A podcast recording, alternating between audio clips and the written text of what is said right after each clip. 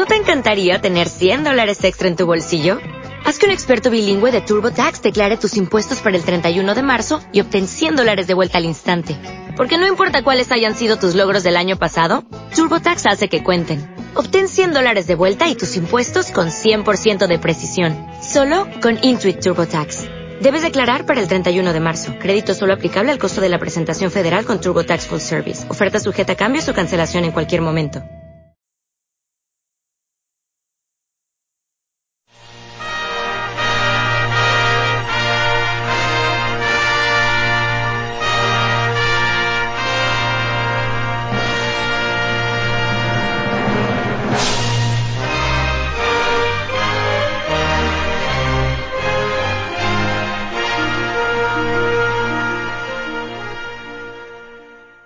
Los dos temas que vamos a ver el día de hoy son la cuestión del canon y la cuestión de la crítica textual.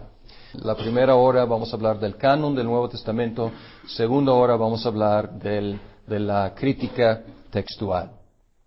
Bien, ¿cuál es el testimonio del Nuevo Testamento acerca de su propio estatus?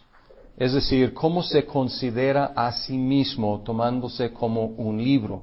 ¿Qué, eh, qué dice acerca de sí mismo. Y en un sentido no dice mucho acerca de sí mismo. Sin embargo, hay algunas pistas que nos dan la idea de que había una idea, una conciencia de una autoridad divina en lo que estaba siendo entregado, aún en el momento de entregarlo. ¿Qué quiero decir con esto? Un ejemplo. Pablo, él exhortó que sus cartas se leyeran en las asambleas públicas una práctica paralela a la lectura del Antiguo Testamento en la sinagoga. ¿Qué se lee en público, en la asamblea, en la sinagoga? Palabra de Dios, escritura. Y aunque, Pablo no dijo, pues mi carta es escritura, él pues eh, elevó eh, el estatus de lo que estaba entregando diciendo léanlo en público. También en Colosenses 4:16 él ordenó que su carta a los colosenses se leyera en la Odisea y que la carta a, la Odisea se leyera también en Colose. Eh, y así eh, da la idea de que sus cartas tenían una, una autoridad no solamente individual, en una iglesia individual, sino también en una región por lo menos o posiblemente universal. Pedro se refirió a las cartas de Pablo como escrituras. Está en 2 de Pedro 3, 15. Tener entendido que la paciencia de nuestro Señor es para salvación, como también nuestro amado hermano Pablo, según la sabiduría que le ha, sido dada, os ha escrito casi en todas sus epístolas, hablando en ellas de estas cosas, entre las cuales hay algunas difíciles de entender, las cuales los indoctos e inconstantes tuercen, como también las otras escrituras para su propia perdición. Esto es en 3.16, 3.15 y 16. Y luego en 1 de Timoteo 5.18 eh, cita a Deuteronomio y a Lucas como escritura. Entonces ahí pone lado a lado un texto del Antiguo y un texto de un Evangelio como escritura. No es evidencia muy amplia, pero aquí podemos eh, detectar una, conciencia de autoridad aún en las primeras décadas de la entrega, eh, durante la entrega de estos escritos. La era post-apostólica. Entre los ejemplos citados por Harrison, él cita muchos ejemplos, yo, eh, agarré algunos, algunas citas destacadas.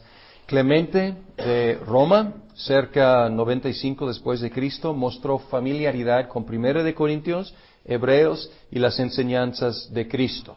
No menciona los evangelios por nombre, pero él tenía conocimiento del contenido de los evangelios. Entonces aquí estamos hablando del, final del primer siglo y ya, ya eh, se pudo citar textos de lo que llamamos el Nuevo Testamento. La epístola de Bernabé, cerca de 125, introdujo una frase de Mateo 22, 14 con cómo está escrito. No lo llama escritura, pero esta fórmula era la fórmula común para citar escritura. Policarpo, cerca de 115. Citó el Salmo 4.4 y Efesios 4.26 como escrituras. Papias eh, mencionó a Mateo y Marcos por nombre, y aquí estamos hablando de 130, 140. El Evangelio de la Verdad empleó básicamente los libros del Nuevo Testamento actual. Y aquí estamos hablando de 140. Y tenemos que recordar una cosa. A lo mejor dices, pues esto es 100 años después de Cristo, ¿por qué tardó tanto? Pero no tenían internet, eh, no tenían eh, fotocopiadora, no tenían imprenta, o sea, sí, exacto, o sea, todo tenía que eh, copiar a mano y todo tenía que transportar físicamente. Entonces, 100 años para que el, el, ah, el imperio romano se llenara con esos libros realmente es bastante rápido. Para nosotros a lo mejor no tanto, pero para, para ellos sí. Bien. Justin, Justino Mártir, más o menos 150, se refirió, a los evangelios como las memorias de los apóstoles que eran leídos en el culto con los profetas del Antiguo Testamento. Entonces aquí vemos que están utilizando los libros en una forma como escritura y los citó como escrito está. La, el diatesarón, diatesarón eh, fue una armonía de los cuatro evangelios, 170. Entonces aquí tomaba, intentaba, y existe hasta la, idea, eh, eh, eh, hasta el día, la idea de tratar de poner en orden cronológico todo lo que está contenido en los evangelios. Fue el primer intento de hacer eso. Pero es, importante, había otros evangelios circulando. Mm, muchos de ellos después de esta fecha, pero aquí vemos que solamente los cuatro evangelios, Mateo, Marcos, Lucas y Juan, contenidos así. Eh, en este día Tesarón. Bien, el canon de Muratori, cerca de 170, dio una lista de libros que corresponde sustancialmente a nuestro Nuevo, Testamento. No 100%, pero casi. Ireneo hizo referencia a casi todos los libros del Nuevo Testamento. Clemente de Alejandría fue profesor 180-202. Hizo bien claro la diferencia entre los cuatro evangelios y los espurios. Entonces aquí eh, eh, hay una, una, una, diferencia muy marcada entre los, no usa la palabra canónicos, pero es la idea, que estos son los, los, los autoritarios. Tertuliano, 160, 220, eh, defendió los cuatro evangelios e hizo mención de algunas cartas de Pablo. Orígenes de Alejandría, que siguió a, a Clemente, eh, mencionó casi todos los libros del Nuevo Testamento, observando que había reservas sobre segunda de Pedro y segunda y tercera de Juan. Pero estamos hablando de muy pocos libros en disputa. La Peshita, o más bien creo que es en español es la Pesita, eh, en siríaco, el quinto siglo, sostenía todos los libros, o contenía todos los libros salvo segunda de Pedro, segunda tercera de Juan, Judas y Apocalipsis. La Vulgata de Jerónimo, cerca de 400, basada en una versión latina más antigua, contenía todos los libros del Nuevo Testamento. Eusebio mencionó a Santiago, Judas, Segunda de Pedro, Segunda y Tercera de Juan como libros disputados.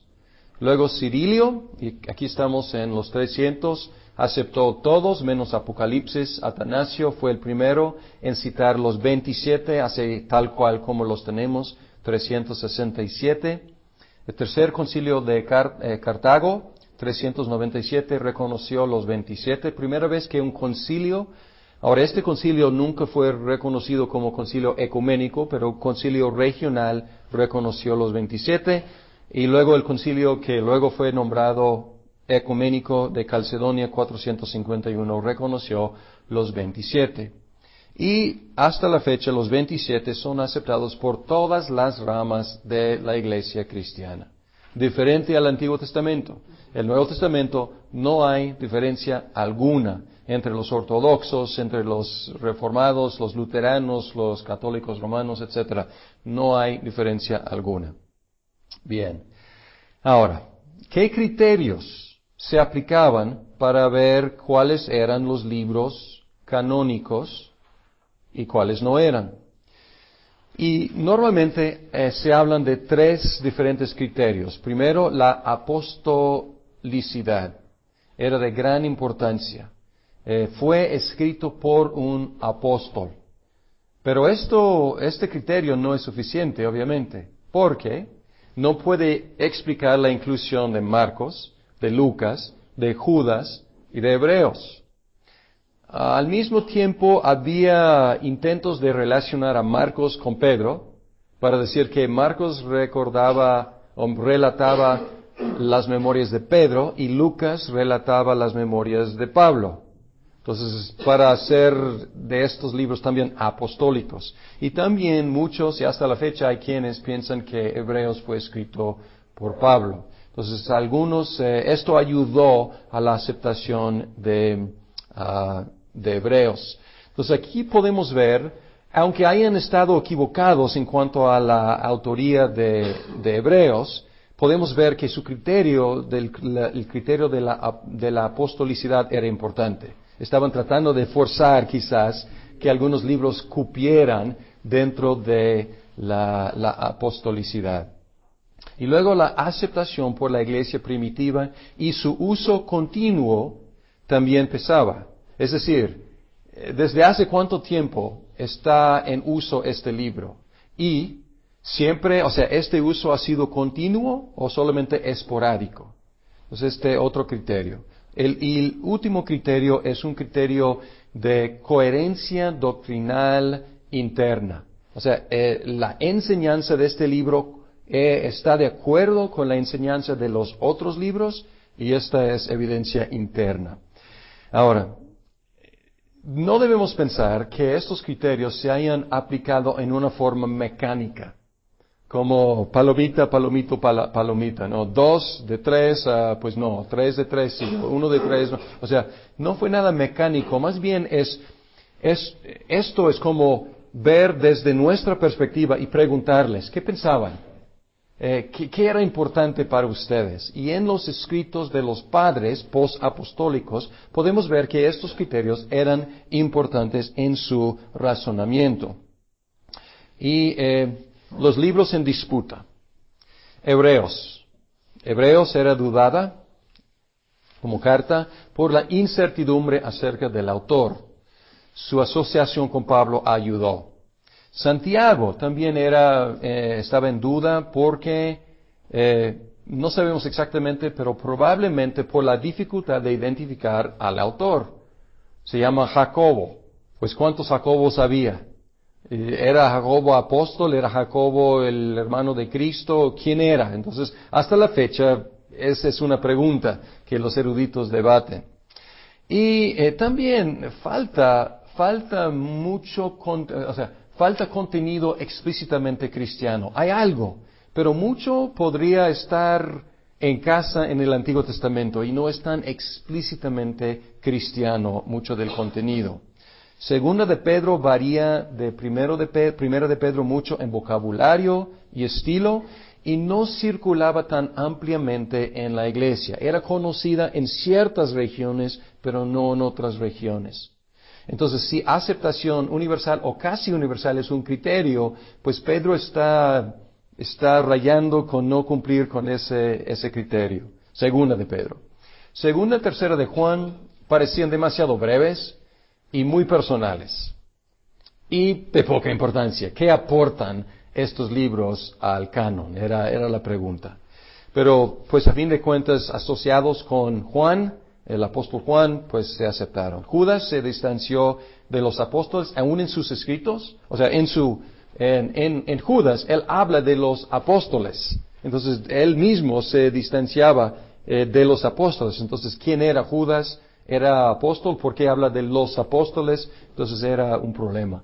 Apocalipsis era aceptado generalmente, pero algunos postulaban que el autor no era, eh, no fue el apóstol Juan, era otro Juan. Era una idea, pero no, era, no había gran disputa sobre Apocalipsis. En general se aceptaba. Bien, esta es la historia de la canonicidad, pero debemos hablar también de la teología de la canonicidad. Y hay diferentes teologías de canonicidad. La Iglesia Católica Romana tiene su teología. Enfatiza que la Iglesia creó el canon por medio de los concilios. Y así el canon es como posesión de la iglesia, la iglesia lo creó, eh, es dueño de. Lutero tenía su propio estándar de, eh, y él hablaba de la exhibición clara de Cristo. Y por lo tanto, no los cortó, pero él colocó a Hebreos, Santiago, Judas y Apocalipsis al final. Él tenía otro orden de los libros porque él no vio en estos libros a Cristo exhibido tan, tan claramente. Y su duda mayor fue famosamente sobre Santiago. Exacto. Bien. Calvino contribuyó el énfasis en el testimonio interno del Espíritu Santo que valida los libros canónicos, así introduciendo un elemento subjetivo, subjetivo. Es decir, en mi experiencia, ¿cómo sé que es palabra de Dios? Y él contestó diciendo, el Espíritu Santo te lo confirma.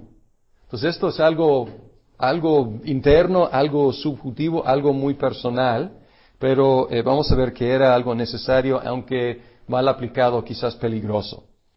Westcott, vamos a conocer a Westcott después, estos son nombres a lo mejor no tienen mucho, eh, mucho significado, pero estos han sido eh, eruditos, eh, Westcott, uh, él, vamos a conocerlo en la segunda hora en relación al testamento en griego, Nuevo Testamento en griego. Él enfatizó la providencia de Dios al confirmar el canon por medio de su uso por la iglesia. Entonces, él está reduciendo el, los criterios más bien a un criterio. Es, es decir, que ¿cómo llegó a existir el canon o cómo llegó a reconocerlo? Por su uso por su uso en la iglesia. Este es el libro, o estos son los libros que la iglesia siempre utilizaba. Entonces, este, y él enfatizó la providencia de Dios al, al, al guardar eh, y confirmar el canon. Harnack reconoció, pero exageró la presión de Marción en la formación del canon.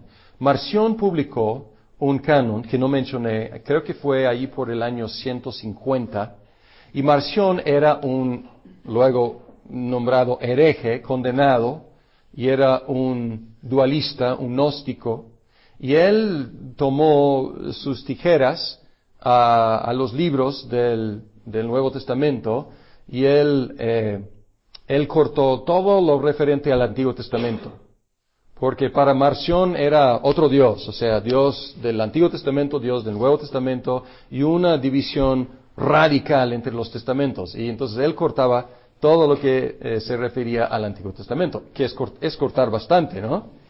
Y eh, la, iglesia tuvo que reaccionar y decir, eh, pues, tú estás haciendo tu canon, realmente nuestro canon, canon es este. Es cierto, o sea, es cierto, las herejías y las persecuciones ayudaron a instar a la iglesia a identificar sus libros en una forma más oficial. Sin embargo, antes de Marción ya estaban en circulación, ya, ya estaban siendo citados, ya estaban siendo leídos públicamente los libros que llamamos el Nuevo Testamento. Entonces, eh, eh, Harnack reconoce algo importante en la, en la formación, sin embargo, exageró, no fue la única presión, había también otros factores. San enfatizó el uso litúrgico en la formación del canon. Y esto ya reconocemos, ¿no? ¿Cómo se utilizaba? Se leía en público. ¿Qué se lee en público? Escritura. Entonces, este, ese es un, es un, un énfasis muy importante. Kuhlman enfatizó que la Iglesia instintivamente reconoció la autoridad de la enseñanza apostólica. Entonces aquí eh, él dice que pues no fue tanto un proceso de científico, fue pues escuchar la voz del maestro, escuchar la voz del pastor, escuchar el mensaje del evangelio y recibirlo. Bien, vamos a analizar un poco estas teologías de canonicidad. Primero, la teología romana, católica romana. La postura de la Iglesia romana reconoce correctamente que la Iglesia jugó un papel importante en reconocer los libros autoritarios.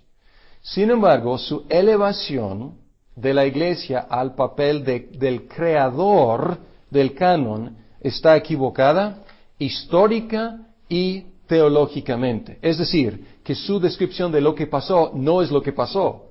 Y su teología, su explicación teológica de lo que pasó, tampoco.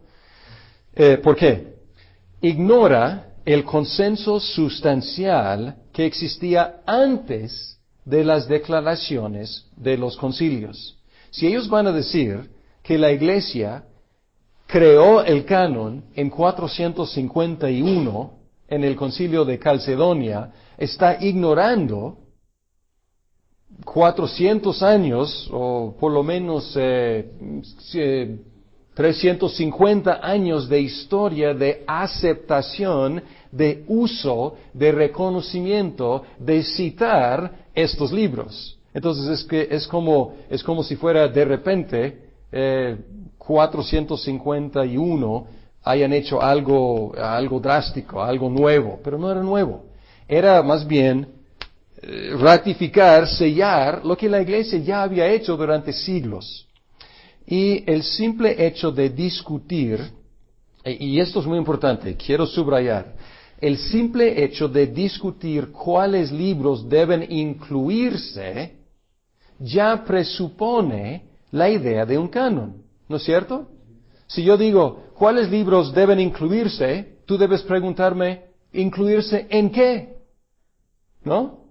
Y, ya, obviamente, la pregunta tiene una presuposición muy importante. Incluirse en escritura, incluirse en la regla de la fe, incluirse en los libros autoritarios. Entonces la pregunta se hacía desde hacía muchos años antes de los concilios. Entonces, históricamente está equivocada eh, esa postura y también teológicamente. La inspiración, y esto es más o menos la misma idea, la inspiración ya implica la idea de canon. Si algunos libros son inspirados por Dios, es necesario preguntar qué. ¿Cuáles? Si yo digo, hay libros inspirados por Dios por medio de los apóstoles y otros, otras personas, tú debes preguntarme inmediatamente cuáles son. Y esta pregunta, ¿cuáles son? es la pregunta del canon. Pero esta pregunta no es como una pregunta aparte de inspiración, es incluida en la idea de inspiración. El papel de la Iglesia en los concilios fue reconocer oficialmente lo que la iglesia había estado usando desde hacía mucho tiempo. Y en este sentido, la iglesia creó el canon en una forma oficial. Pero es más correcto decir que el canon creó la iglesia. El canon tuvo que crear la iglesia antes de que la iglesia eh, creara el canon. Entonces, este, hay algo simbiótico aquí, pero primero fue el canon. Primero fueron estos libros que crearon la iglesia y luego la iglesia dijo, ¿de dónde venimos? ¿Qué nos formó? ¿Cuáles libros jugaron un papel decisivo, creacional en nuestra existencia? Y dijeron, ah, pues estos 27, ¡pum! Este es nuestro libro del Nuevo Testamento. Bien, la teología de Lutero, de la canonicidad. El estándar de Cristo fue Vas Christum Traebet, que es lo que enfatiza a Cristo, más o menos así.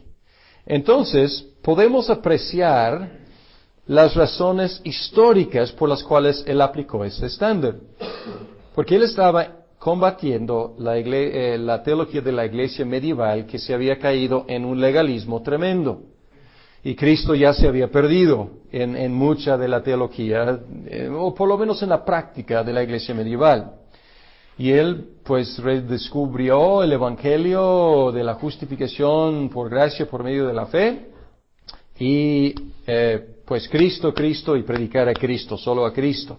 Sin embargo, lo que, lo que hizo fue crear un canon dentro del canon. Eh, o medir el canon histórico por medio de un canon personal. O sea, él decidió que este es el estándar Y él aplicó este estándar al canon que ya existe. ¿Y qué es un canon? A lo mejor debería haber mencionado, el canon es la regla.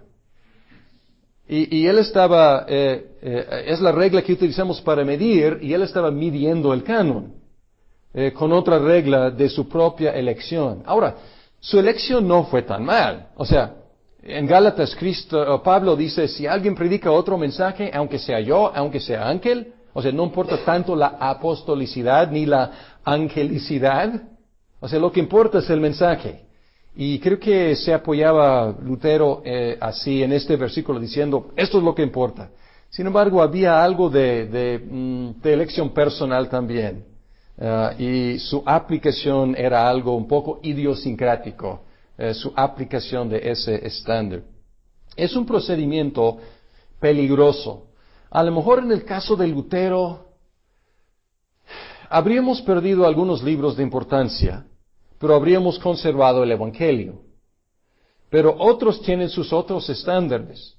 Y hay una tendencia de ver a Cristo y ver el Evangelio desde nuestra perspectiva, no sé, feminista, comunista, capitalista, eh, socialista, revolucionario, eh, y luego aplicar ese estándar, eh, este estándar a los, a los libros del Nuevo Testamento. Y, cada rato sale un erudito o una persona que da conferencias sobre lo que Cristo realmente quería decir. Y lo que está haciendo es, tomando su propio canon, según su propia ideología, y luego como cortando lo que no le gusta y que no, no quepa dentro de su canon, igual que Marción. O sea, entonces es un, es un procedimiento eh, bastante peligroso. Entonces hay que tener mucho cuidado con medir la medida, con, nuestra propia regla más personal. El canon es la medida, el canon es la regla. Bien, ¿qué de Calvino? Su teología. Calvino aceptó el canon histórico por razones objetivas. ¿Razones objetivas qué? Pues la iglesia nos lo entregó. O sea, la iglesia evaluó, la iglesia tuvo sus criterios, la iglesia lo aceptó y lo recibimos. No estamos en una postura de volver y decir, ah, ya vamos a repetir el experimento de los primeros siglos. No, o sea, no vivimos en los primeros siglos, recibimos de ellos. Entonces, pues este, eh, lo recibió. Sin embargo, agregó la experiencia de reconocer los libros divinos por medio del testimonio del Espíritu Santo. Y esta subjetividad puede ser peligroso, pero es necesaria para explicar no solo cómo la iglesia reconoció los libros, sino también cómo yo, o como tú, o como cualquier persona reconozca, eh, reconoce los libros. Entonces aquí es importante, pero pueden ver el peligro, porque yo puedo decir, el Espíritu Santo me dijo que Mateo sí, Marcos no. Entonces, este, la subjetividad puede ser peligrosa aquí porque mi apreciación, siempre mezclada con mis propias ideas y mis pecados, etcétera, etcétera, puede equivocarse. El Espíritu Santo puede estar revelándome algo y yo torpe no entiendo o no capto. Entonces, puede ser peligroso, pero pueden ver que es un concepto necesario eh, en un sentido, porque cómo sé yo, cómo, cómo percibo la divinidad de la inspiración de estos libros.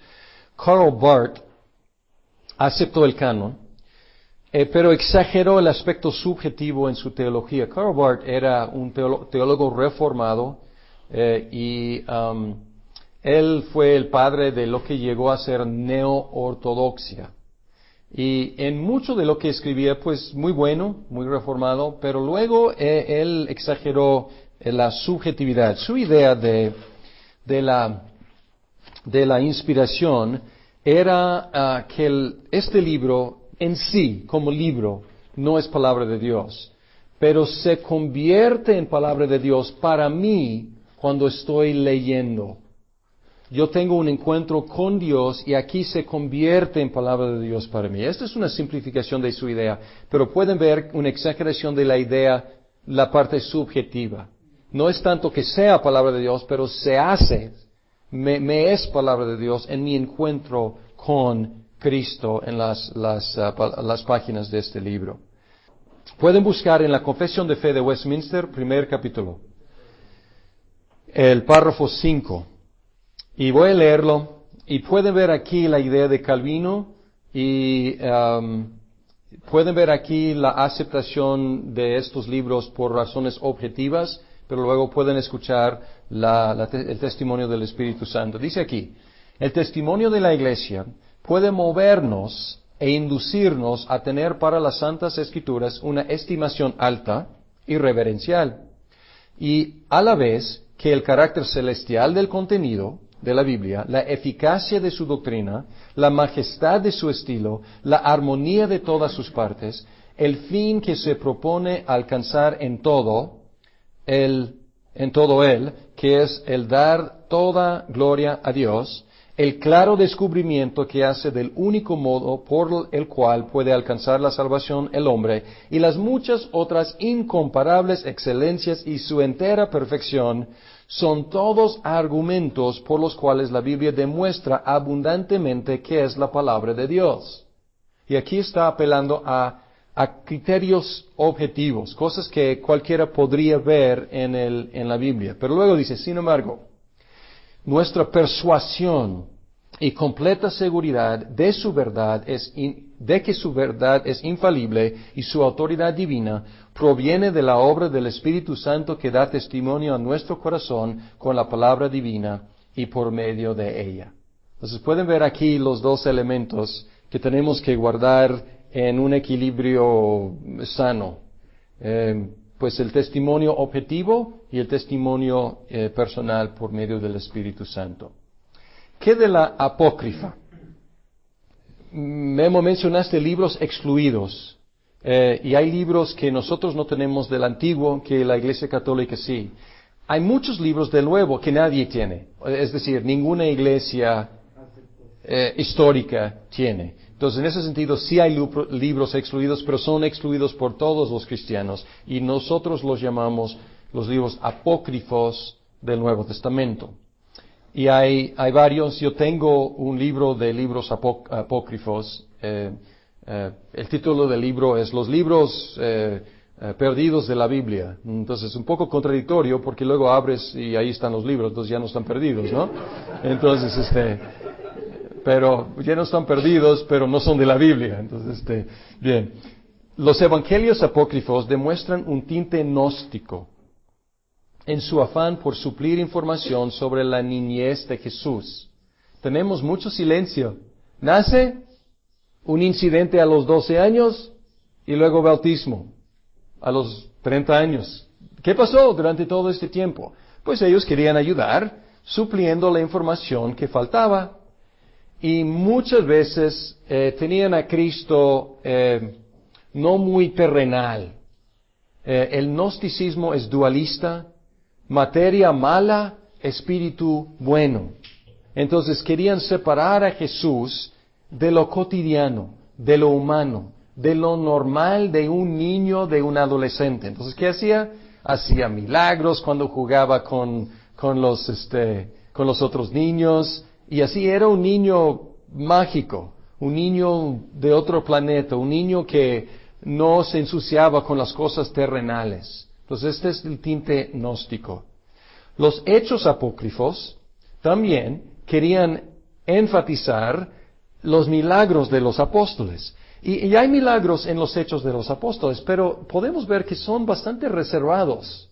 O sea, no van haciendo milagros por hacer milagros hacen milagros a veces y a veces un poco renuentes eh, para testificar del poder de la palabra de Dios. Eh, y aquí en los hechos apócrifos, no están haciendo milagros por todos lados porque son como medio magos eh, más que apóstoles. Tiene su tinte gnóstico y también ascético. O sea, eh, pues la negación de los placeres del cuerpo, la negación de, de este, la prohibición del matrimonio y cosas así. Otro nivel, o sea, más arriba, eh, pues no ensuciarse con las cosas terrenales, carnales. Entonces, ahí entró, entró en la iglesia eh, esas, esas ideas ascéticas.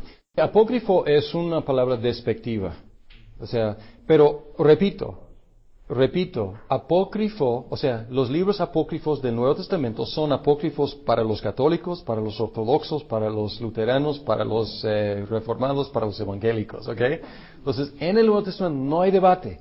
El debate está en el Antiguo sobre deuterocanónicos, apócrifos, etc. Los, los, que llamamos nosotros apócrifos, ellos llaman deuterocanónicos, los que ellos incluyen. Pero aquí no hay debate. A pesar de haber rechazado estos, pues reciben algo de su enseñanza sin base eh, bíblica. Bien, vamos a seguir porque ya estamos llegando a la conclusión de esta hora.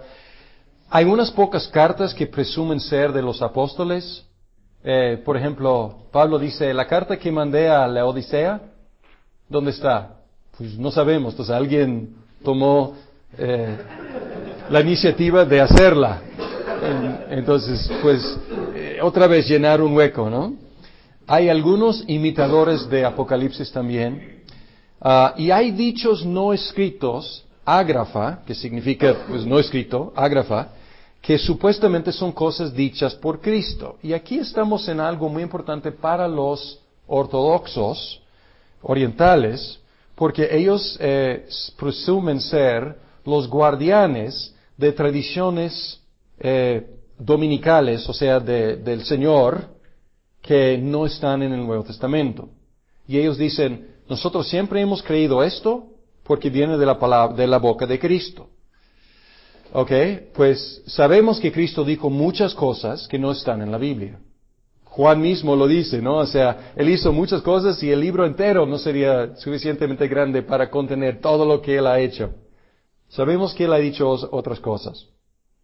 Um, y Pablo en una ocasión cita, dice este, que más bendecido es dar que recibir. Fue el dicho dominical, o sea, del Señor, que no está en el Nuevo Testamento, o sea, en los Evangelios. Entonces sabemos que Él muchas otras cosas, pero eh, es imposible, es imposible confirmar hasta la fecha, eh, pues la transmisión de estas cosas. Y sobre todo cuando son cosas que introducen elementos que no están en el Nuevo Testamento. O sea, introducen otras prácticas u otras creencias más allá del Nuevo Testamento, pues hay que tener mucho cuidado porque tenemos que basarnos en lo escrito.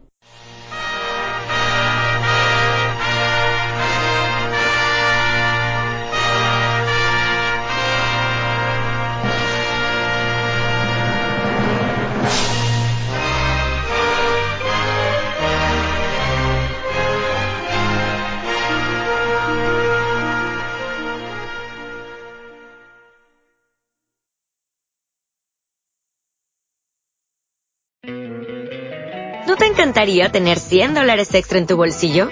Haz que un experto bilingüe de TurboTax declare tus impuestos para el 31 de marzo y obtén 100 dólares de vuelta al instante. Porque no importa cuáles hayan sido tus logros del año pasado, TurboTax hace que cuenten. Obtén 100 dólares de vuelta y tus impuestos con 100% de precisión. Solo con Intuit TurboTax. Debes declarar para el 31 de marzo. Crédito solo aplicable al costo de la presentación federal con TurboTax Full Service. Oferta sujeta a cambios o cancelación en cualquier momento.